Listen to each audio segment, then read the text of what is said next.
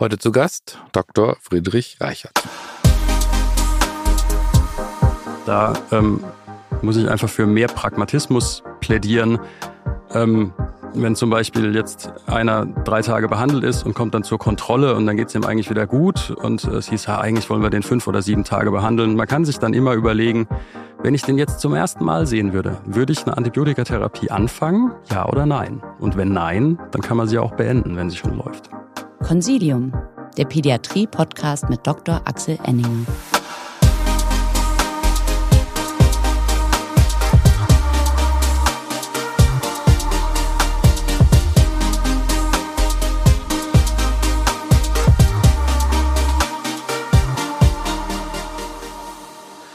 Herzlich willkommen, liebe Zuhörerinnen und Zuhörer, zu einer neuen Folge von Consilium, dem Pädiatrie-Podcast. Mein Gesprächspartner heute ist Dr. Friedrich Reichert.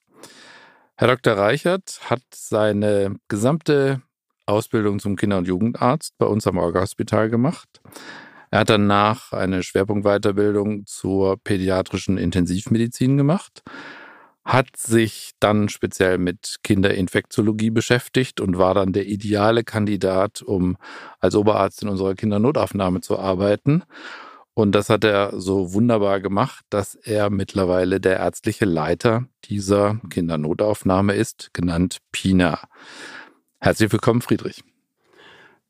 Danke für die Einladung. Hallo. So, wir reden heute über Antibiotika und wir reden darüber, wie man das gut machen kann und wie man es vielleicht weniger gut machen kann. Und wir beide kommen ja so ein bisschen aus unterschiedlichen Ecken, ähm, um sich mit diesem Thema zu beschäftigen. Meine Ecke ist ja die Ecke, dass ich mich viel mit Mikrobiom beschäftige, also was macht die Zusammensetzung der Darmflora mit unserer Gesundheit, wie kann man die beeinflussen. Und da redet man viel über Ernährung, Präbiotika, Probiotika.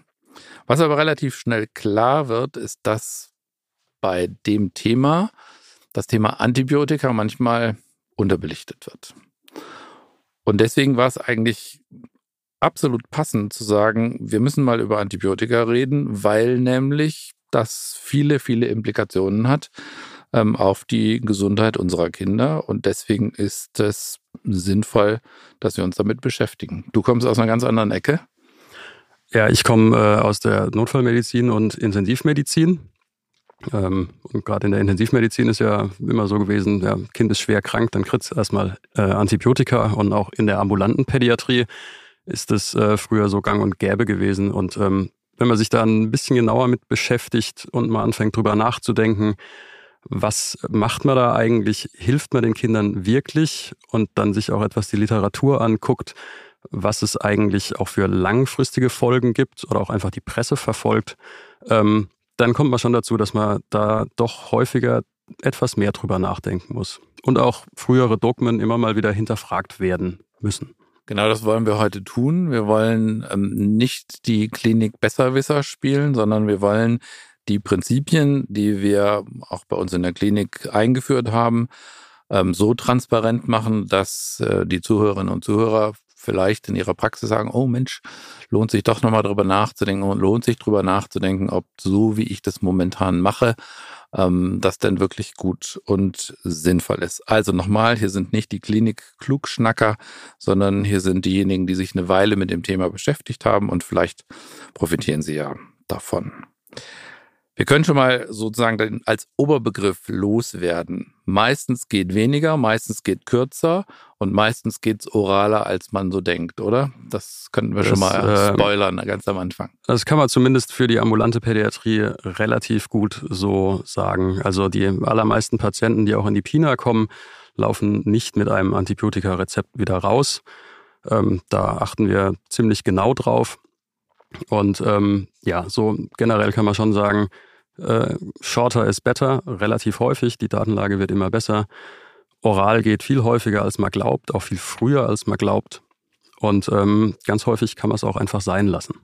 Sehr gut. Jetzt war ja ähm, vor kurzem erst ähm, Antibiotika oder Antibiotic Resistance Awareness Week von der WHO. Sag doch da mal ein bisschen kurz was dazu, was denn die WHO zum Thema Antibiotikaresistenzen sagt. Ja, die WHO hat im Jahr 2018 oder 2019 die Antibiotikaresistenz in äh, die Top 10 der Gesundheitsbedrohungen für die Menschheit aufgenommen. Und die haben das sogar noch ein bisschen hochgestuft, extrem eindrücklich fand ich einen Vortrag von der diesjährigen SPIT von einem WHO-Mitarbeiter, der hat angefangen, Krieg, Hunger, Antibiotikaresistenz sind die drei großen ähm, Gesundheitsherausforderungen der Menschheit für die nächsten Jahre.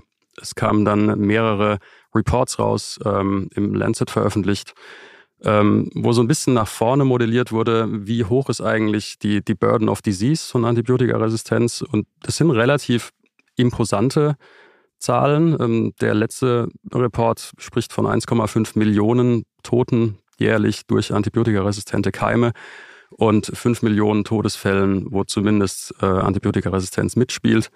Dann gibt es Modellierungen, die bis 2050 voraussagen, unter bestimmten Voraussetzungen, dass ähm, bis dahin Antibiotikaresistenzen zu mehr Todesfällen als zum Beispiel Krebs führen könnten. Okay, also WHO als akute Bedrohung. Jetzt ist in unserem klinischen Alltag das Thema der Antibiotikaresistenz, hm, sage ich mal, nicht ganz weit vorne. Trotzdem gibt es natürlich noch eine ganze Reihe von anderen Gründen. Und wenn ich nochmal als ähm, Kindergastroenterologe sagen darf, ähm, das Beste, was man fürs Mikrobiom tun kann, ist es in Ruhe zu lassen und möglichst nicht durch Antibiotika zu stören.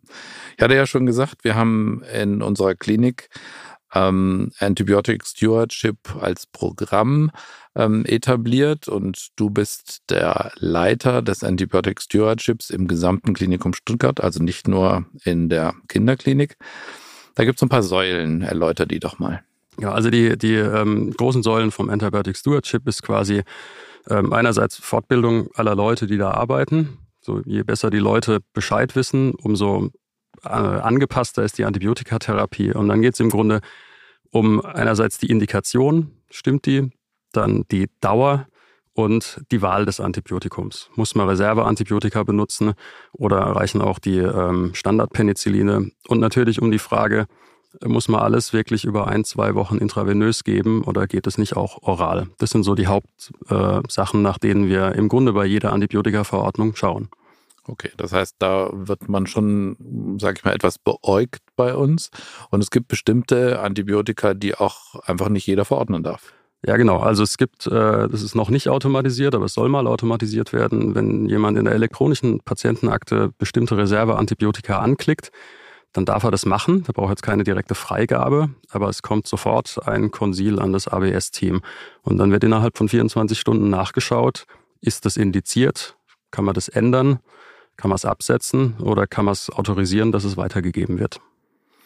Okay, das heißt, die Latte hm, ist ein bisschen höher gehangen, als es ähm, früher so war.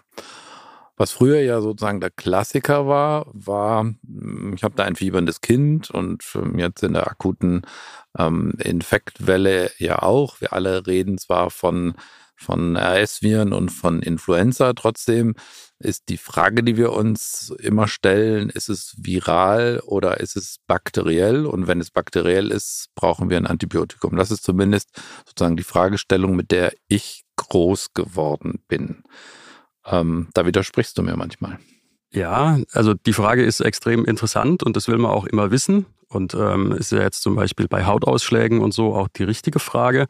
Aber gerade bei den Atemwegsinfekten, und das ist ja der Haupt, äh, die Hauptindikation, für die Antibiotika gerade bei Kindern verschrieben werden, da ist es eigentlich nicht wirklich die, die Frage, ist es bakteriell oder viral. Diese ganzen Infekte, das ist quasi immer polymikrobiell. Und wir müssen dahin zu der Frage, ist das ein Kind, das von der Antibiotikagabe mehr profitiert, als dass es ihm potenziell schaden könnte? Und da wird es dann wirklich interessant, wenn man mal in die Datenlage wirklich tief einsteigt, um zu schauen, muss ich jetzt wirklich was geben und wird das Kind davon wirklich profitieren? Und das hat auch Einfluss auf die Kommunikation mit den Eltern, wenn man mit denen darüber spricht, ob man Antibiotikatherapie verschreibt oder nicht. Ähm, du hast es gerade angesprochen, Gespräch mit den Eltern ist natürlich so, dass ähm, das wahrscheinlich auch das Problem der niedergelassenen Kinder- und Jugendärztinnen ist. Das Kind hustet und fiebert und hustet und fiebert und man fragt sich, naja, ist denn wirklich jetzt alles noch, alte Frage wieder, viral oder haben sich da schon Bakterien draufgesetzt? Müssen wir denn jetzt nicht doch mal ein Antibiotikum geben? Ähm, so das, was früher so war, früher erst klarer Schnupfen, irgendwann wurde es grün und wenn es grün wurde, dachte man, ähm, jetzt ähm, braucht man das Antibiotikum. Ja, das wie, wie mit dem Geruch beim Harnwegsinfekt. Das hat genauso wenig Aussagekraft. Die Farbe des Nasensekrets ist überhaupt kein guter Marker. Ähm, da muss man einfach mit den Eltern besprechen und denen erklären, so primär geht's quasi immer, fängt's immer mit einer viralen Infektion an. Und ob da jetzt Bakterien mitspielen oder nicht, da kann man denen dann erklären, es, dass es extrem unwahrscheinlich ist in den meisten Fällen. Es gibt aber Kinder, die kann man versuchen rauszufiltern, die möglicherweise von einer Antibiotikagabe profitieren. Und das sind erstaunlich wenige. Also als Beispiel die Streptokokkenangina. Wenn ich die alle behandle, nur jeder Sechste profitiert. Und der profitiert in dem Sinne, dass er an Tag drei keine Symptome mehr hat und nicht erst an Tag vier oder fünf. Nur jeder Sechste. Die anderen fünf, die profitieren davon nicht. Aber wir alle haben doch Angst vor der Endokarditis. Ja, da das äh, Risiko dafür reduzieren wir aber nicht. Beziehungsweise wir reduzieren es mit einer Number Needed to Treat, die immens hoch ist. Die liegt weit in den Tausendern. Also vor allen Dingen, da können wir vielleicht nachher noch bei den Streptokokken dazu, das äh, rheumatische Fieber, also die nicht superativen Komplikationen, die sind mittlerweile so wahnsinnig selten. Da muss man Zehntausende Kinder behandeln, um einen Fall zu verhindern. Das ist aber in anderen Populationen anders. Das ist aber jetzt auf uns bezogen, ähm, ist das nicht mehr die Behandlungsindikation. Okay, aber lass, lass uns doch vielleicht, ähm, vielleicht bei dem Thema der Streptokokken erstmal bleiben. Also früher war das ja sozusagen der Klassiker. Der Klassiker war, ähm, Kind fieberte, der Hals war rot, da gab es Beläge, wir haben einen Rachenabstrich gemacht, da waren Streptokokken drin und dann gab es ein Antibiotikum. Ist das falsch? Nee, ist nicht generell falsch. Aber die Indikation, ich kann mich noch entsinnen, ich habe damals teilweise Diskussionen mit äh, Eltern geführt, die kein Antibiotikum wollen und habe denen erzählt, ja, wenn sie das nicht geben, dann gibt es das Risiko, dass das Herz ganz krank wird und ihr Kind ganz krank wird. Und das beruht auf Daten von vor über 70 Jahren. Damals war das rheumatische Fieber einfach extrem viel häufiger. Das ist jetzt in manchen Gegenden der Welt immer noch sehr häufig. Es gibt Bereiche in Afrika, da ist es einfach wahnsinnig häufig. Da muss man auch die Behandlungsindikation anders setzen. Bei uns ist also die Verhinderung vom rheumatischen Fieber, weil es so selten ist, nicht mehr die Behandlungsindikation. Die Verhinderung von der Poststreptokokken-Glomerulonephritis ebenfalls nicht. Die ist deutlich häufiger, aber auch da ist die Number needed to treat immens hoch. Außerdem ist gar nicht so sicher, wie stark wir das Risiko eigentlich reduzieren durch die Therapie, sondern unser Therapieziel ist eigentlich in Deutschland primär die Ansteckungsfähigkeit zu reduzieren. Warum ist das so? Sind die Streptokokken anders geworden? Sind wir Kinder anders geworden? Ist die Ernährung anders? Oder warum ist es in Afrika bei den Streptokokken im Hals anders als bei uns? Es ist multifaktoriell. Einerseits sind es tatsächlich weniger pathogene Keime, äh, pathogene Stämme. Andererseits ist zum Beispiel das rheumatische Fieber eine klassische Erkrankung von armen Bevölkerungsschichten. Da spielen hygienische Umstände mit, da spielt äh, die Ernährung mit. Ähm, und ähm, das sind einfach Faktoren, die in verschiedenen Gegenden auf der Welt extrem unterschiedlich sind. In Australien zum Beispiel werden Kinder äh, aus äh, Aborigine-Communities tendenziell viel häufiger mit Penicillin behandelt, weil die ein höheres Risiko haben für Poststreptokokken-Erkrankungen. Ähm, aber bei uns sind die so selten, dass das nicht mehr als Indikation reicht. Die ähm, Reduktion von supporativen Komplikationen, wie jetzt ein ähm, Parapharyngealabszess, ähm, Peritonsillarabszess, ähm, da hat sich mittlerweile gezeigt, dass die Behandlung das Risiko nicht so richtig relevant senkt. Das reicht uns also auch nicht als Indikation. Und wann behandle ich denn jetzt noch einen mit Streptokokken einer Tonsillitis ähm, antibiotisch? Das ist ähm, spannend. Also wir machen es tatsächlich pragmatisch im Moment noch so. Wir machen den Mac-Isaac-Score. Ich hoffe, den, den kennen alle. Nee, den musst du jetzt nochmal erklären. Der, das ähm, sagst du mir, sagst du mir auch immer, ich könnte ihn immer noch nicht auswendig. Der modifizierte Centaur-Score.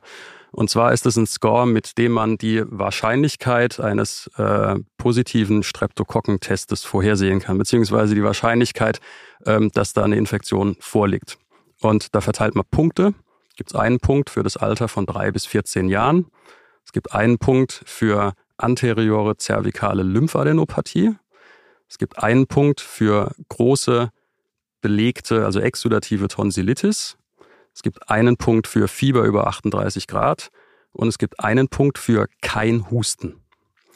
Und wenn der bei eins oder zwei liegt, der Score, dann ist die Wahrscheinlichkeit, dass eine Streptokokkeninfektion oder dass der Test positiv wird, äh, bei fünf bis 15 Prozent. Und das ist ungefähr die Wahrscheinlichkeit, die wir haben, wenn wir auf der Einkaufsstraße einfach mal alle abstreichen.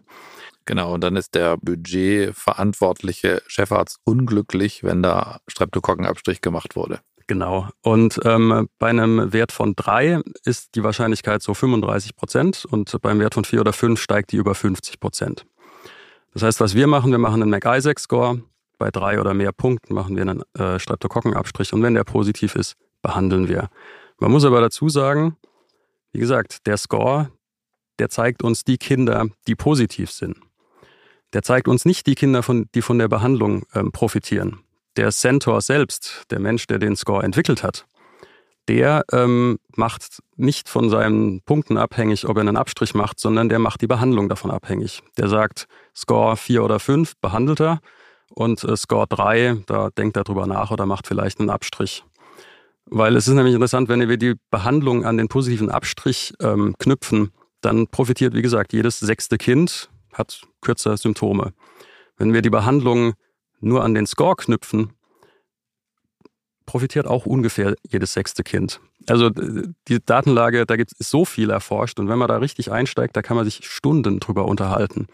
Das heißt, du willst mir sagen, dass du demnächst sagst, ähm, wir machen gar keine Streptokokkenabstriche mehr? Ich denke im Moment drüber nach okay. und äh, sichte ich noch. Ich hab's geahnt. okay. Ähm, dann entscheiden wir uns jetzt schwerkrankes Kind, ähm, hoher Score und positiver Abstrich und wir sind noch ähm, so halb Oldschool-Doktors und ähm, wir behandeln selbstverständlich oral, wir behandeln selbstverständlich mit Penicillin und nicht mit irgendwas anderem. Ja. Und dann, wie lange mache ich es denn? Also früher hieß es ja immer 14 Tage. Und diese 14 Tage, die kamen äh, von Untersuchungen von Navy-Rekruten von 1950 und 51. Und da hat man aber keine Infektionen behandelt, sondern man hat Abstriche behandelt. Man hat die alle abgestrichen und dann behandelt und dann gesehen, okay, nach 14 Tagen waren die meisten dann im Abstrich negativ. Das ist natürlich Humbug. Wir wollen ja patientenzentriert arbeiten. Und mittlerweile sagt man, man behandelt sieben Tage. Es geht aber auch da dazu, dass viele Leute verschreiben und den Eltern sagen, wenn ihr Kind kein Fieber und keine Halsschmerzen hat, dann hören sie wieder auf. Ist das schlau? Ich glaube ja, die Daten und die Empfehlungen geben es aber noch nicht her. Okay. Das heißt, die Leitlinie sagt sieben Tage. Ja. Ähm, aber wahrscheinlich ist man kein schlechter Doktor, wenn es dem Kind nach fünf besser geht, ähm, kein Fieber mehr hat, ähm, es dann abzusetzen. Genau, also angenommen, das Kind spuckt das immer aus oder das ist ein Kampf, das da reinzukriegen. Das sind alles so Sachen, da kann man durchaus pragmatisch sein und sagen, ja, die letzten zwei Tage, die müssen jetzt auch nicht mehr sein. Mhm, okay. Wir verweisen trotzdem auf die Leitlinie, die wir selbstverständlich wie alles, was wir hier empfehlen, in den Show Notes verlinken. Also das ist sozusagen unser persönliches oder unser Abvorgehen hier in Stuttgart. Ähm, das können wir noch nicht allgemein empfehlen. Wir verweisen auf die Leitlinie, aber unsere persönliche Meinung ist, Sie sind kein schlechter Doktor, wenn Sie bei einem Kind, dem es gut geht, nach ein paar Tagen absetzen. Ähm, nach ein paar Tagen absetzen ist vielleicht ein gutes Stichwort. Das gilt ja für das ein oder andere Vorgehen. Ich sage mal, das klassische Vorgehen ist ähm, Verdacht auf neugeborenen Sepsis. Wir machen Kulturen, wir behandeln so lange, bis die Kulturen negativ sind, setzen alle Antibiotika wieder ab. Ähm, Jetzt war es in meiner Assistenzarztzeit so, dass man ähm, gelernt hat, dieses frühe Absetzen züchtet Resistenzen. Was ist denn davon zu halten? Nix. Die Idee dahinter war allerdings, so habe ich das auch erklärt bekommen, so habe ich das auch früher noch erklärt, wenn wir eine Population an Bakterien haben, da sind ein paar Resistente drin und ein paar nicht Resistente und je länger wir jetzt, ähm, also wenn wir nur fünf Tage behandeln, dann ähm, bleiben ja die besonders starken bleiben übrig. Dann haben wir am Ende resistente Keime und wenn wir lange genug behandeln, dann haben wir auch die starken kaputt gemacht, sodass die bösen Bakterien nicht übrig bleiben. Das war die Grundidee.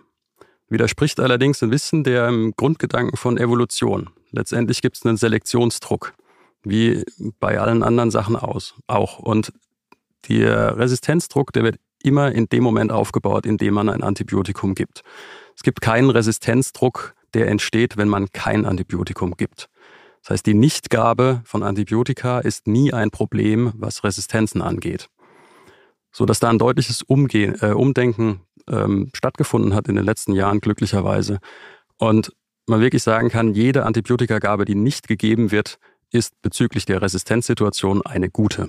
Okay, und das heißt, können wir nochmal bestätigen und nochmal wiederholen, frühes Absetzen ist kein Problem und erhöht nicht die Resistenzen. Ganz genau. Bevor es gleich spannend weitergeht, möchten wir Sie gerne auf unsere neue Lernplattform Wissen wirkt hinweisen. Dort finden Sie Lerninhalte wie Vortragsaufzeichnungen, unseren Podcast und unsere beliebten Zeitschriften erstmals gemeinsam an einem Ort und direkt verknüpft mit den dazugehörigen CME-Fragen. Die Lernplattform steht Ihnen übrigens auch als App für iOS und Android zur mobilen Nutzung zur Verfügung. Wenn Sie die Printversion unserer Themen sowie Fragen und Antwortenhefte bevorzugen, können Sie diese selbstverständlich jederzeit unter servicematerial.infectofarm.com bei uns anfordern. Darüber hinaus möchten wir Sie gerne bereits jetzt auf unser Consilium Kollegiale Seminar zum Thema pädiatrische Pneumologie am 4. März in Hamburg aufmerksam machen. Melden Sie sich jetzt an und seien Sie dabei. Es lohnt sich. Die erwähnten Links und E-Mail-Adressen finden Sie natürlich in den Shownotes dieses Podcasts. Jetzt wünschen wir Ihnen aber zunächst weiterhin viel Freude mit dem Consilium Pädiatrie Podcast. Ihr Team von Infectofarm. Was ja auch toll ist, ist, wenn man sich mal mit den ähm, Zahlen in der Leitlinie beschäftigt. Man findet praktisch in keiner Leitlinie ähm, vier Tage, sechs Tage, acht Tage, ähm, zwölf Tage, aber man findet immer drei, fünf und sieben oder 14. Wie kommt denn das? Genau, also der Grund für die sieben Tage ist der Kaiser Konstantin, der so 300 äh, irgendwas vor Christus im Römischen Reich festgelegt hat, dass die Woche sieben Tage hat. Und deswegen nennen wir in Infektiologenkreisen auch die Konstantin-Einheiten. Und ähm, das kommt einfach daher, dass man halt früher nicht wusste, wie lange gibt man das jetzt und dann macht man es halt pragmatisch. Ja, heute ist Montag, dann geben wir es halt bis nächsten Montag. Die fünf äh, kommen daher, dass die fünf einfach für uns eine relativ äh, häufige relevante Zahl ist, einfach weil wir fünf Finger haben. Woher die drei kommt, kann ich gar nicht sagen. Ich glaube, das ist so ein bisschen der Kompromiss zwischen, ich gebe keine ganze Hand voll, aber null gebe ich jetzt auch nicht. Und ähm, das sind also völlig arbiträre Sachen. Und ähm, aber man hangelt sich trotzdem an diesen, ähm, äh, an diesen Maßgaben irgendwie entlang. Also die ganzen Studien, die die Antibiotikadauer verkürzen zu versuchen, die, die vergleichen immer irgendwie drei oder fünf oder sieben oder 14 Tage oder auch mal zehn Tage. Also Vielfache von fünf oder sieben. Ja, Okay, wie es kommt, wissen wir nicht so ganz genau, aber das ist schon irgendwie lustig, wenn man sich in die, mit den Leitlinien beschäftigt. Man findet immer ähnliche Zahlen und manche Zahlen findet man praktisch nie. Jetzt hatten wir vorhin als ähm, Beispiel die Streptokokken schon genannt und ähm, du hattest ausdrücklich darauf hingewiesen, dass eben das, was wir Alten früher so gelernt haben, nach dem Motto, wir verhindern die Endokarditis und das rheumatische Fieber und die Poststreptokokken-Glomerulonephritis bei uns in unseren Breiten kein so ein Riesenthema mehr ist. Es gibt aber noch so ein paar andere Themen, ähm, die wir einfach mal beleuchten müssen. Aktuelles Thema Atemwegsinfekte, Pneumonien. Ähm, wann ist der Zeitpunkt gekommen, um zu sagen, der hat jetzt klinisch eine Pneumonie und ähm, wiederum altes Denken. Ich denke, das ist was Virales. Ähm, du hast vorhin gesagt, alleine dieser Gedanke ist schon kein schlauer Gedanke. Wann würdest du denn einen mit einer klinisch eindeutigen Pneumonie antibiotisch behandeln? Also zum Beispiel, wenn wir jetzt mal jenseits des Kleinkindesalters gehen, so über fünf Jahre, da sind jetzt diese, diese ähm, viral getriggerten Bronchopneumonien deutlich seltener. Wenn einer typische Zeichen zum Beispiel für eine Pneumokokkenpneumonie hat, das heißt schlagartiger Beginn, hohes Fieber, deutlich reduzierter Allgemeinzustand, so ein unterschwelliges Husten, du kennst ja dieses pneumonische Husten, das irgendwie so von unten rauskommt, ähm, eindeutig an einer Stelle lokalisierte Rasselgeräusche oder abgeschwächtes Atemgeräusch. Da kann man ganz klar sagen, das ist was, das behandelt man mit Amoxicillin für drei bis fünf Tage mittlerweile nur noch. Das hat sich vor kurzem geändert. Wo es anders ist und wo aber viel mehr Antibiotika benutzt werden, das ist bei den Kleinkindern. Die sind ja viel häufiger beim Arzt. Da ist es ja für gewöhnlich so, die kommen mit so mehr Etagen geschehen. Die haben zuerst mal Schnupfen und eine Erkältung und dann wandert es irgendwie nach unten und dann fangen die an, immer mehr produktiv zu husten. Und ähm, da kann man eigentlich sagen, wenn die kein hohes Fieber haben, also keinen zweigipfligen Verlauf, wenn die ähm, deutliche Erkältungssymptome dazu haben, wenn in der äh, Kita-Gruppe oder in der Familie alle Leute erkältet sind, und wenn die noch ähm, vor allen Dingen Zeichen der pulmonalen Obstruktion haben, so ein Viral Wheezing dazu, das sind alles Hinweise darauf, dass es sich um ein primär virales Geschehen handelt und bei denen profitiert äh, wahrscheinlich kaum ein Kind von Antibiotika. Auch bei denen kann man es mal geben, wenn die Eltern sagen, hier, der hustet schon seit drei Tagen, jetzt hat er plötzlich 40 Fieber, weil dann denkt, okay, das könnte quasi eine sekundäre Superinfektion ähm, dabei sein, dann kann man das machen. Aber ähm, in den allermeisten Fällen gehen die bei uns aus der Notaufnahme ohne Antibiotika raus. Okay, aber so ein paar Punkte, also sekundäres Auffiebern ja. wäre sozusagen ein, ein Thema. Ähm, geht schon eine ganze Weile und dann wird es wieder schlechter statt besser nach ja. so fünf bis sieben Tagen. Da wird man dann auch mal ähm, schwach werden dürfen. Ähm, und finde ich auch noch einen, einen, sehr schönen Punkt bei den älteren Kindern eben die klassische Lobär-Pneumonie anstoßendes Atmen, klassische Rasselgeräusche, wenn, wenn wir das Stethoskop noch benutzen und nicht immer gleich ein Röntgenbild machen, ähm, dann darf man auch antibiotisch behandeln. Und du hast vorhin gesagt, ähm, drei bis fünf Tage. Und wann setzt du ab? Also bei, wenn ich mal wirklich eine, eine Lobär-Pneumonie diagnostiziert habe, dann tendenziell eher nach fünf Tagen wenn die jetzt abends anfangen und ähm, ich sehe das Kind zwei Tage später wieder und die Eltern sagen mir, am Abend nach der ersten Gabe war das Kind gesund und jetzt ist auch die Lunge frei, dann kann man es auch früher absetzen. Okay. Ähm, ist ja auch ein bisschen so ein, so ein Klassiker. Ich habe immer gesagt, Pneumokokken kann man daran erkennen, dass man eine oder zwei EV-Gaben Antibiotikum gibt. Ähm, der Patient ist entfiebert und dann kann man gleich von IV auf Oral umsetzen oder kann ich absetzen. Also auf Oral würde ich dann umsetzen. Okay. Ehrlich gesagt, mittlerweile würde ich gar nicht mehr mit IV anfangen, weil es mittlerweile auch gute Daten gibt. Kinder, die eine schwere Community-Acquired Pneumonia haben, also eine, die im Krankenhaus behandelt werden muss, haben das gleiche Outcome, wenn man denen den Amoxicillinsaft auf der Station gibt, äh, wie die, denen man fünfmal die Venen verpieksen muss und es dann intravenös gibt. Aber der ist doch schwer krank, der braucht was IV. Der, das ist dem Pneumokokken ja völlig wurscht, wo der Wirkstoff vorher war. Ob der durch die Vene geschwommen ist oder enteral aufgenommen wurde, das weiß der Pneumokock nicht. Der sieht nur, oh, da ist ein Aminopenicillin, jetzt falle ich tot um. Ja, ist, glaube ich, auch so ein, so ein klassischer Instinkt. Irgendwie, Patient ist krank, wir müssen irgendwas spritzen. Gilt, gilt ja zum Beispiel auch für IV-Steroide. Auch da muss man sagen, die orale Bioverfügbarkeit ist so hoch, ähm, aber man hat irgendwie das Gefühl, man hat da jetzt was gespritzt. Ähm, muss man nicht tun. Ähm, man muss natürlich sehen, ob das Kind äh, das Zeug auch trinkt und wenn das sowieso alles wieder ähm, sich erbricht und so, dann ist das ähm, gar keine Frage. Aber man muss jetzt nicht noch den Neonatologen homeln, dass der versucht, irgendwie einen Zugang reinzukriegen, wenn man keinen reinkriegt. Genau. Und wenn er zusätzlich Flüssigkeit braucht und einen IV-Zugang hat, dann, dann ist auch kein Fehler, das Antibiotikum IV zu spritzen, weil dann muss man das Kind nicht noch mit dem ähm, Saft quälen. Otitis media ähm, als, nächster, als nächstes Stichwort. Ähm, da hat sich ja enorm viel verändert. Ähm, auch da, als ich junger Assistenzarzt war, war völlig klar, ein Säugling mit einer Otitis oder ein Kleinkind mit einer Otitis qualifiziert sich immer für eine antibiotische Behandlung, weil wir gelernt haben, wenn du den nicht antibiotisch behandelst, hat er ein hohes Risiko für eine Mastoiditis. Jetzt hat sich auch in der Leitlinie ja sukzessive da was verändert. Ähm, sag doch nochmal was zu diesem Thema ähm, Otitis media und Mastoiditis.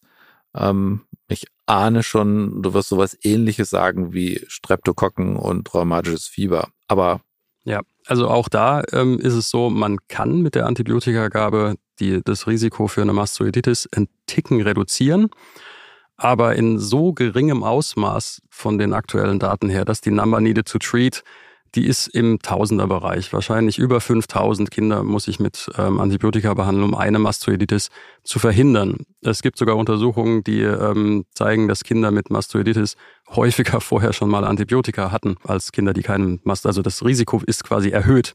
Kann man natürlich sagen, gut, die Kinder waren vielleicht initial schwerer krank. Aber da ist ähm, bei der Otitis mittlerweile ganz klar, durch die Antibiotika reduzieren wir nicht relevant das Risiko, ähm, eine suppurative Komplikation zu kriegen. Ähm, warum behandeln wir dann? Weil es ein paar Kinder gibt, die doch profitieren können. Also die eine Sache ist noch, ähm, das Rezidivrisiko ist da und das ist etwas geringer, wenn man antibiotisch behandelt. Finde ich ein nicht so ganz tolles Argument, weil auch da ist die Number Needed to Treat nicht ganz niedrig und angenommen, ich behandle dann 15 ähm, Kinder, damit einer keine zweite Otitis kriegt, dann habe ich halt 14 Courses gegeben, die eigentlich nicht hätten sein müssen und der, der halt das Pech hat, ein Rezidiv zu kriegen, der braucht ja eh nochmal Antibiotika. Also die ähm, Indikationen sind quasi, wenn das Kind schwer krank ist, ähm, das ist eigentlich die Hauptindikation. Früher hat man noch, also jetzt so unter sechs Monate, da wäre ich auch tendenziell großzügig. Ähm, aber früher hat man noch gesagt, ja, wenn, wenn irgendwo der Eiter rausläuft, dann müsste man es behandeln. Das macht eigentlich gar keinen Sinn, weil in dem Moment ist der Infektfokus trainiert. Dann, dann freut man sich und das Kind, dem geht es eigentlich wieder gut, außer dass halt ein bisschen Soße aus dem Ohr läuft. Macht einseitig, beidseitig einen Unterschied? Nein. Stand früher auch in der Leitlinie. Ähm, die Begründung habe ich nicht verstanden. Ähm, ich denke, man muss ein bisschen nach dem Allgemeinzustand gucken. Und auch da muss man sagen, ähm, der Benefit, den das Kind hat, das ist so ungefähr jedes 16. Kind hat dann ein paar Stunden weniger Ohrenschmerzen. Jedes 16. Und wenn man sich jetzt überlegt, wie viele Kinder Durchfall kriegen von der Therapie, ähm, das ist ungefähr die gleiche Zahl, vielleicht noch ein bisschen niedriger ähm, dann merkt man, dass man da sehr zurückhaltend sein kann. Und das kann man den Eltern auch relativ klar sagen. Ähm, mal sagen, hier, wenn wir das jetzt geben, ihr Kind wird trotzdem noch ein oder zwei Tage Ohrenschmerzen haben und dann sind es halt ein paar Stunden weniger. Und ähm, deswegen ist ja diese, diese Empfehlung des Watchful Waitings äh, ähm, häufig angewendet. Das machen wir auch häufig so. Das heißt, man sagt den Eltern, okay, ihr Kind hat eine Otitis, das ist für gewöhnlich selbstlimitierend. Bei einigen Kindern, ähm, die leiden mehr und da geht es etwas länger und dann gibt man denen ein Rezept mit und sagt, wenn in 48 Stunden das Kind noch fiebert und immer noch Schmerzen hat, dann holen Sie ähm, das Antibiotikum aus der Apotheke. Okay. Ähm, nächster Klassiker wäre Harnwegsinfekt. Da ähm, verweisen wir ähm, so richtig im Sinne von ähm, dem kleinen Werbeblock auf die Folge die ähm, wir mit Christian von Schnackenburg schon aufgenommen haben. Da haben wir uns relativ ausführlich über Harnwegsinfekte, Urindiagnostik ähm, und auch da über die Magie der Zahlen unterhalten. Dann ein Thema, was wir auch in einem anderen Podcast schon mal behandelt haben, was mir aber echt am Herzen liegt, weil ich glaube, da können wir echt noch ähm, ein bisschen weiter runter in der Behandlungszahlen. Das ist der Anführungszeichen, infizierte Anführungszeichen Insektenstich. Da müssen wir wieder was zu sagen, auch wenn wir es schon mal getan haben. Ähm, jetzt der Infektologe. Ja, ich glaube, ähm, da kämpfen wir ein bisschen gegen diese urbane Legende, ähm, der dieser rote Strich, der von irgendeiner Wunde oder einem Stich ausgeht und dann so langsam in Richtung Körperstamm wandert. Ich habe da früher so als Teenager noch gehört, oh, wenn dieser rote Strich das Herz äh, erreicht, dann äh, stirbt man an der Blutvergiftung. Ähm, weiß nicht, wie das Ganze entstanden ist. Letztlich muss man sagen, wenn durch einen Insektenstich wirklich eine Infektion reingebracht wird, äh, was schon mal sehr selten ist, für gewöhnlich kommt es durchs Kratzen im Verlauf und nicht direkt beim Stich, dann dauert das drei bis vier Tage, bis da relevant ähm, eine Zellulitis und eine Phlegmone oder gar ein Abszess entstehen kann, dass dann auch jemand ähm, irgendwie Fieber kriegt. Der typische Insektenstich, der auch einfach am Folgetag des Stiches erst dicker wird, der kann auch eine Lymphangitis machen, der kann auch eine Lymphadenitis in der Achsel zum Beispiel machen. Und das ist einfach eine verstärkte Lokalreaktion nach Insektenstich. Das behandelt man mit Kühlen, mit lokaler Antisepsis und mit Hochlagern. Das wird äh, ganz häufig unterschätzt. Es gibt Untersuchungen, dass selbst bei echten Infektionen, also bei einer Zellulitis in den Extremitäten, das Hochlagern genauso wirksam ist wie die antibiotische Therapie. Also das wird viel zu häufig ähm, behandelt. Interessant auch, dass oft das Behandlungsargument ist, das Kind hat dann ein bisschen Fieber gekriegt. Es gibt das sogenannte Skeeter-Syndrom. Das gibt es aber irgendwie nur im englischsprachigen Raum. Ich habe das in Deutschland noch nie gehört gehabt. Aber ähm, Kinder können als Reaktion auf so einen Insektenstich, wenn dann die Hand am nächsten Tag ganz dick wird, auch einfach ein bisschen Fieber kriegen. Das ist kein Hinweis auf eine Infektion in dem Fall. Okay, und ähm, die beiden Kinder- und Jugendärzte am Mikrofon möchten das gerne auch an die sonst operativ tätigen Kollegen gerne loswerden ähm, wo diese Kinder ja auch ähm, gelegentlich landen. Also verstärkte Lokalreaktionen infizierter Insektenstich erst nach ein paar Tagen und dann ähm, gibt es gelegentlich mal durch eine bakterielle Superinfektion eine Behandlungsindikation, vorher in aller Regel nicht. Das würden wir gern loswerden. Genau. Geschwollene Lymphknoten, Lymphadenitis coli. Was sagen wir dazu? Ist doch normal, müssen wir nicht antibiotisch behandeln. Doch, die infizierte Lymphadenitis coli, den superinfizierten Lymphknoten, den müssen wir schon behandeln. Ähm, ist immer die Frage, wann, ab, wann ist es so? Genau, wie also, unterscheide ich den denn von dem geschwollenen Lymphknoten des Vierjährigen, der in den Kindergarten geht und der immer submandibulär Lymphknoten hat. Ja, also da muss man sagen, eine bakterielle Infektion ist ein akutes Geschehen, ja, wenn es akut auftritt. Das ist quasi immer einseitig. Ja. Wenn einer ähm, Fieber und dicke Mandeln und beidseitige Lymphadenitis hat, dann hat er meistens einen Virusinfekt. Ähm, also einseitig, deutliche Rötung, deutliche Schmerzhaftigkeit und optimalerweise hält man den Schallkopf durch, kurz drauf und schaut, wie sieht der aus, ist die Struktur nicht mehr erhalten, bewegt sich da was in Richtung Abszedierung. Also einseitig, rot, akut, das ist was, was man äh, antibiotisch behandelt. Okay, und da reicht uns auch kein normales Penicillin mehr. Da reicht normales Penicillin nicht mehr. Man hat einerseits die gesamte Mund-Rachenflora, also ja schon Streptokokken, aber eben auch Hämophilus, Moraxellen und ähm, dann eben noch orale Anaerobia sind mit dabei und zuweilen auch Staphylokokken. Das heißt, eine Lymphadenitis coli behandelt man mit ähm, Amoxiclav. Muss man immer wissen, Amoxicillin deckt keine Staphylokokken ab oder nur in 20 Prozent der Fälle. Sobald wir an Staphylokokken oder orale Anaerobia wie Fusobakterien oder ähm, die anaeroben Streptokokken denken, die bilden Beta-Lactamasen. Da braucht man die Clavulansäure dabei.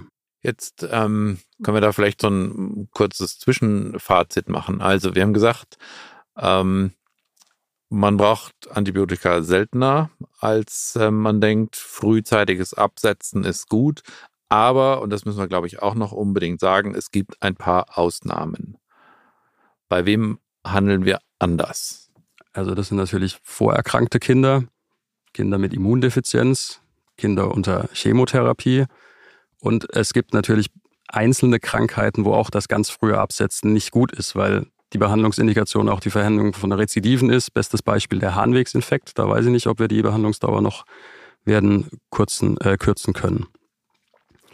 Aber das sind so die, die Hauptkinder, die ähm, da muss man von diesen Prinzipien der ambulanten Therapie ein bisschen absehen. Also die ähm, Kinder mit der Immundefizienz und die Chemotherapiekinder, glaube ich, da muss man aufpassen. Da gibt es spezielle Leitlinie, eben zum Beispiel der Kinderonkologen Fieber, Fieber in Neutropenie. Wobei ähm, ich da auch mit unserer Onkologin schon gesprochen haben, habe, die ist durchaus offen, auch dass man, dass man diese Gruppe anguckt. Müssen wir jetzt vielleicht nicht unbedingt starten, aber die kommen demnächst auf dich zu, Friedrich, ähm, weil auch da ähm, kann man mal nachdenken, ob die Standards, die da so verbreitet sind, ob man die nicht auch ähm, entsprechend verändern kann. Okay. Ähm, du hattest vorhin schon gesagt, bei dem Thema Pneumonie, Antibiotikum IV, ähm, und das, was ich von dir gelegentlich höre, PO ist the new IV. Sag mal, was du damit meinst. Ähm, das heißt einfach, dass von vielen Krankheiten, die man früher prinzipiell IV und auch lange Zeit IV behandelt hat, man mittlerweile weiß aus Studien, wo man wirklich nach klinischen Endpunkten geschaut hat, dass man die Behandlung viel früher oralisieren kann oder auch primär oral machen kann. Wir wollen ja, wenn wir ein Antibiotikum geben, kommt es auf die Stoffklasse an, äh, wollen wir ja, dass wir bei den Aminopenicillinen zum Beispiel möglichst lang eine Konzentration des Antibiotikums oberhalb der mittleren Hemmkonzentration haben für Aminopenicilline. Für andere Stoffklassen ist es ein bisschen anders, aber bei denen ist es, die Konzentration am Wirkort muss möglichst lang oberhalb der MHK sein. Ähm, und da ist ähm, per Os gar nicht so schlecht. Das hängt natürlich von der Bioverfügbarkeit ab. Also man geht dazu, auch oral tendenziell teilweise höher äh, zu dosieren. Gerade bei Pneumonie, das Amoxicillin, da kann man mehr geben. Ähm, und da hat man aber den Vorteil, dass wenn so ein Kind den Saft nimmt, dass das nicht in einem Bolus äh, im äh, System ankommt, sondern das wird ja langsam resorbiert. Und da gibt es ganz schöne Untersuchungen, dass das quasi so ein bisschen der prolongierten Infusion entspricht. Ähm, das heißt, es wird halt über ein, zwei Stunden aufgenommen und wir haben dadurch äh, über einen längeren Zeitraum eine gute Wirkkonzentration am Wirkort. Hm, das heißt, so die Spitzenspiegel, von denen wir früher dachten, dass das besonders wichtig ist, wenn man Antibiotikum IV gibt, damit man einen hohen Wirkspiegel hat, ist ein Parameter, aber wichtiger ist möglicherweise einfach, wie lange quasi der, der Wirkspiegel, also quasi das Integral unter der Kurve aussieht und wie groß dann die Fläche ist, die oberhalb dieser ähm, genau. Hemmkonzentration Ja, wobei da geht es tatsächlich nur um die Dauer bei den Aminopenicillinen. Bei Vancomycin zum Beispiel, da ist es das Integral, die Area under the Curve. Bei Aminoglycosiden ist es die Differenz von Spitzenspiegel zur MHK. Und ähm, gerade bei den Beta-Lactamen, die wir ja primär einsetzen, ähm, geht man ja auch deswegen bei schwerstkranken Kindern dazu über, ähm, entweder eine prolongierte Infusion oder direkt eine Dauerinfusion zu machen, weil man dann einfach 24 Stunden lang ähm, das so steuern kann, dass der Wirkspiegel hoch genug ist. Mhm. Das müssten wir vielleicht nochmal erläutern, weil das ist ja auch eine Entwicklung, die wir in der Klinik jetzt erst in den letzten Jahren gemacht haben bei Keimen, die man schwer erreicht ähm, geben wir Antibiotika über einen längeren Zeitraum. Das musst du, glaube ich, vielleicht mal erläutern für diejenigen, die das ähm, sonst in ihrem klinischen Alltag nicht erleben. Genau, also äh, wir haben früher jetzt zum Beispiel Harnwegsinfekte, ähm, was weiß ich, Drittgenerations-Cephalosporin, Ceftazidin, das wird dreimal am Tag gespritzt. Und dann kommt man vielleicht in 30 bis 40 Prozent der Zeit ähm, auf einen Wirkspiegel oberhalb der MHK. Und da geht man dazu über, bei den Kindern, die ein Risiko für einen problematischen Verlauf haben, jetzt urologische Patienten mit äh, Harnwegsfehlbildung, fangen wir eigentlich ähm, mittlerweile direkt äh, an, eine prolongierte Infusion zu machen. Also das über zwei, drei Stunden zu infundieren und das Ganze dreimal am Tag. Genauso ähm, bei der Sepsis oder bei ähm, schweren Abszessen. Ähm, für viele Infektionen im Krankenhaus reicht schon die Bolusgabe, so wie wir es ja auch jahrelang gemacht haben. Aber ähm, je komplexer ein Patient wird und je komplizierter die Infektion wird, umso besser ist es wahrscheinlich. Und wir werden das schon auch so umstellen, dass wir irgendwann ähm, Beta-Lactame äh, nie als Bolus geben, sondern primär als Kurzinfusion über 60 Minuten. Und wenn das Kind kränker ist, dann das eben auch ausdehnen auf mehrere Stunden. Okay, und da finde ich tatsächlich auch die Analogie ganz gut zu der oralen Gabe, wo man dann eben sagt, okay, da ist ein, ein längerer Wirkspiegel. Ähm, du hattest vorhin schon äh, erwähnt, in aller Regel reden wir hier über die Beta-Lactame, denn die Frage der Auswahl der Antibiotika ist ja auch ähm, immer noch ein wesentliches Thema. Wir hatten vorhin gesagt, klassisch ähm, die Tonsillitis, wenn sich denn überhaupt behandeln will, gibt es Penicillin. Hautinfektionen, wo ich an Staphylokokken denke, gibt es ähm, Amoxicillin plus Clavulansäure. Ambulant erworbene Pneumonie gibt es Amoxicillin. Jetzt ist der richtig krank. Reicht denn da Amoxicillin? Ja, weil also die Idee, je breiter das Antibiotikum, umso stärker wirkt, ähm, die ist einfach falsch. Es ist tatsächlich auch in den äh, pharmakokinetischen Daten so, dass die Antibiotika mit einem schmalen Wirkspektrum teilweise jetzt äh, zum Beispiel also in, bei äh, In-vitro-Daten einen deutlich ausgeprägteren Eff äh, Effekt haben. Bestes Beispiel ist Penicillin. Es gibt kein Antibiotikum, das Streptokokken so stark abtöten kann. Da kommt Meropenem nicht mit, da kommt Vancomycin nicht mit. Die wirken auch alle gegen die Streptokokken, aber nicht so stark wie Penicillin. Das heißt, man muss sich vorher überlegen, mit was für Keimen habe ich es zu tun, wie viel Prozent der möglichen Keime will ich abdecken und das Schmalste, was dafür geht, das benutzt man. Wie du schon gesagt hast, Atemwegssachen eigentlich immer Amoxicillin, die Tonsillitis, da reicht wirklich Penicillin. Wenn ich denke, dass Staphylokokken mit dabei sind oder orale Anaerobia, Amoxiclav. Bei Hautinfektionen interessieren mich nur Streptokokken und Staphylokokken. Da ist es quasi Cefadroxil, ganz schmales Erstgenerations-Cephalosporin. Wenn ich an der Haut einen Abszess habe ähm, oder äh, eine Infektion nach einer Wunde, nach einer Verschmutzung, da sind wieder die anaeroben Co-Infektionen, was, wo man eher Amoxiclav gibt. Gibt es nie was Neueres? fragt die besorgte Mutter, fragt der besorgte Vater. Endlich mal, ich bin auch bereit, Geld in die Hand zu nehmen. Ich zahle auch was für ein neues Antibiotikum. Also es gibt viele neue Antibiotika, die sind für Kinder quasi nie zugelassen und ehrlich gesagt sind sie auch quasi nie nötig. Ähm, da sollte man sich wirklich auf das rückbesinnen, von dem wir wissen, dass es exzellent wirkt. Das ist billig. Da gibt es Darreichungsformen, die die Kinder auch irgendwie nehmen. Das ist ja auch ein relevanter Aspekt bei der Antibiotikatherapie. Und ähm, die Frage, ob neu oder alt, das ist, äh, das ist einfach, das macht keinen Sinn. Das kann man denen auch so erklären. Wir, wir brauchen da nichts Neues. Ich brauche kein neues Antibiotikum für eine Streptokokkentonsillitis. Okay. Und zum Thema altes Antibiotikum darfst du vielleicht ein paar Worte zu meinem Lieblingsantibiotikum sagen, Doxycyclin. Ja, also Doxycyclin taucht ähm, bei vielen Infektionen irgendwie als Zweitlinie auf. Ähm, es hat ein gar nicht so schmales Wirkspektrum, aber es macht quasi kaum Resistenzen. Es ist sehr gut verträglich, es ist extrem billig und es ist eine winzige Tablette am Tag. Das heißt, für Patienten, wo ich mir denke, die Compliance könnte ein Problem sein, ist es eine exzellente Alternative. Man kann sagen, quasi die, die, äh, den Erfahrungswert eines Infektiologen kann man darin messen, wie toll er Doxycyclin findet. Insofern bist du quasi Infektiologe ehrenhalber. Ich bin gar kein Infektiologe. Ich liebe dieses Antibiotikum trotzdem. Okay. Ähm, du hast es gerade schon erwähnt. Compliance ist ein Thema und das ist bei Doxy wirklich super. Kleine Tablette, einmal am Tag.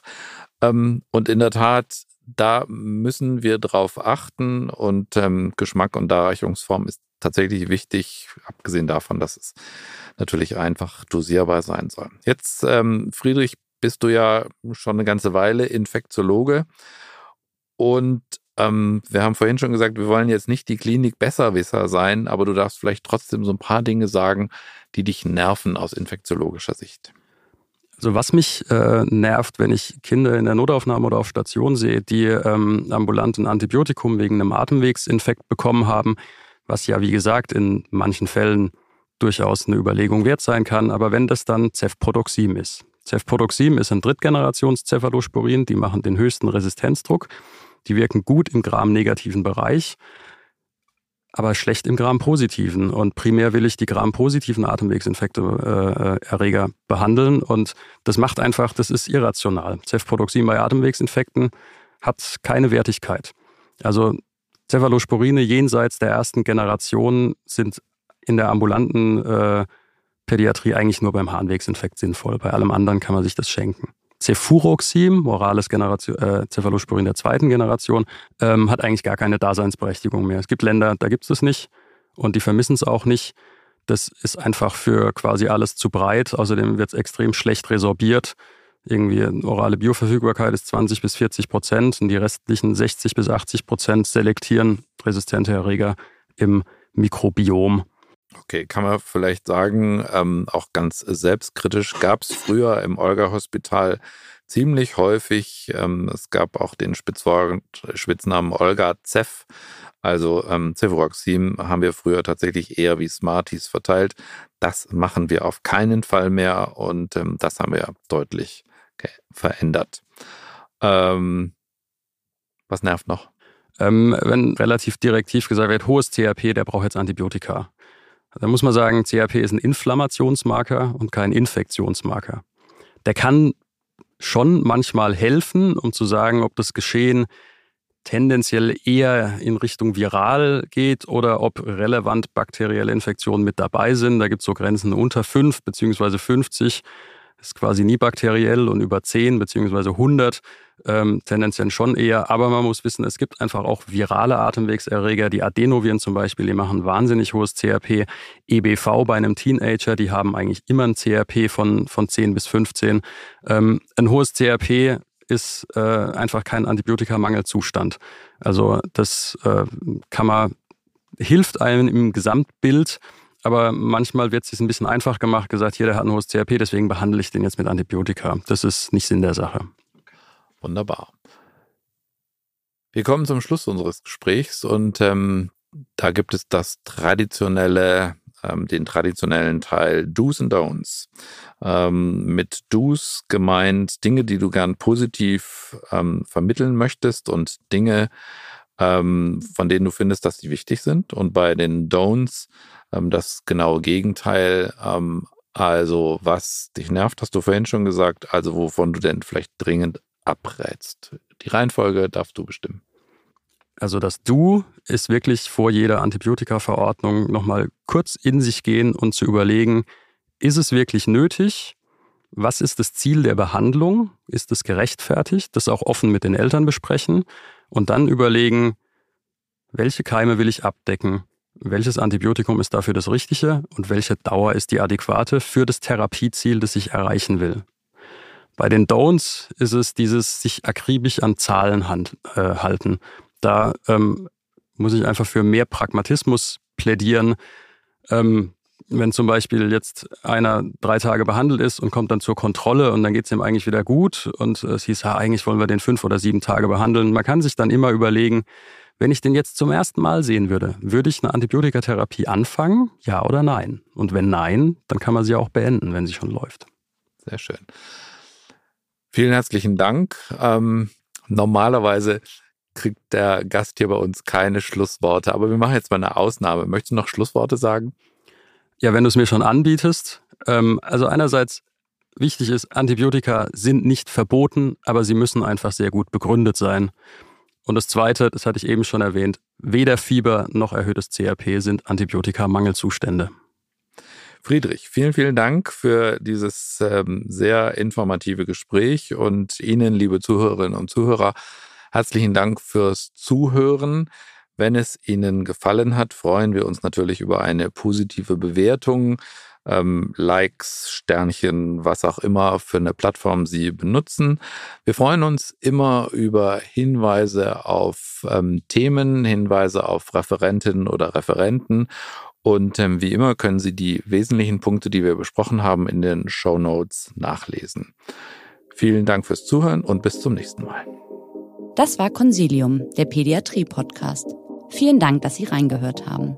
Wir hoffen, es hat Ihnen gefallen und dass Sie das nächste Mal wieder dabei sind.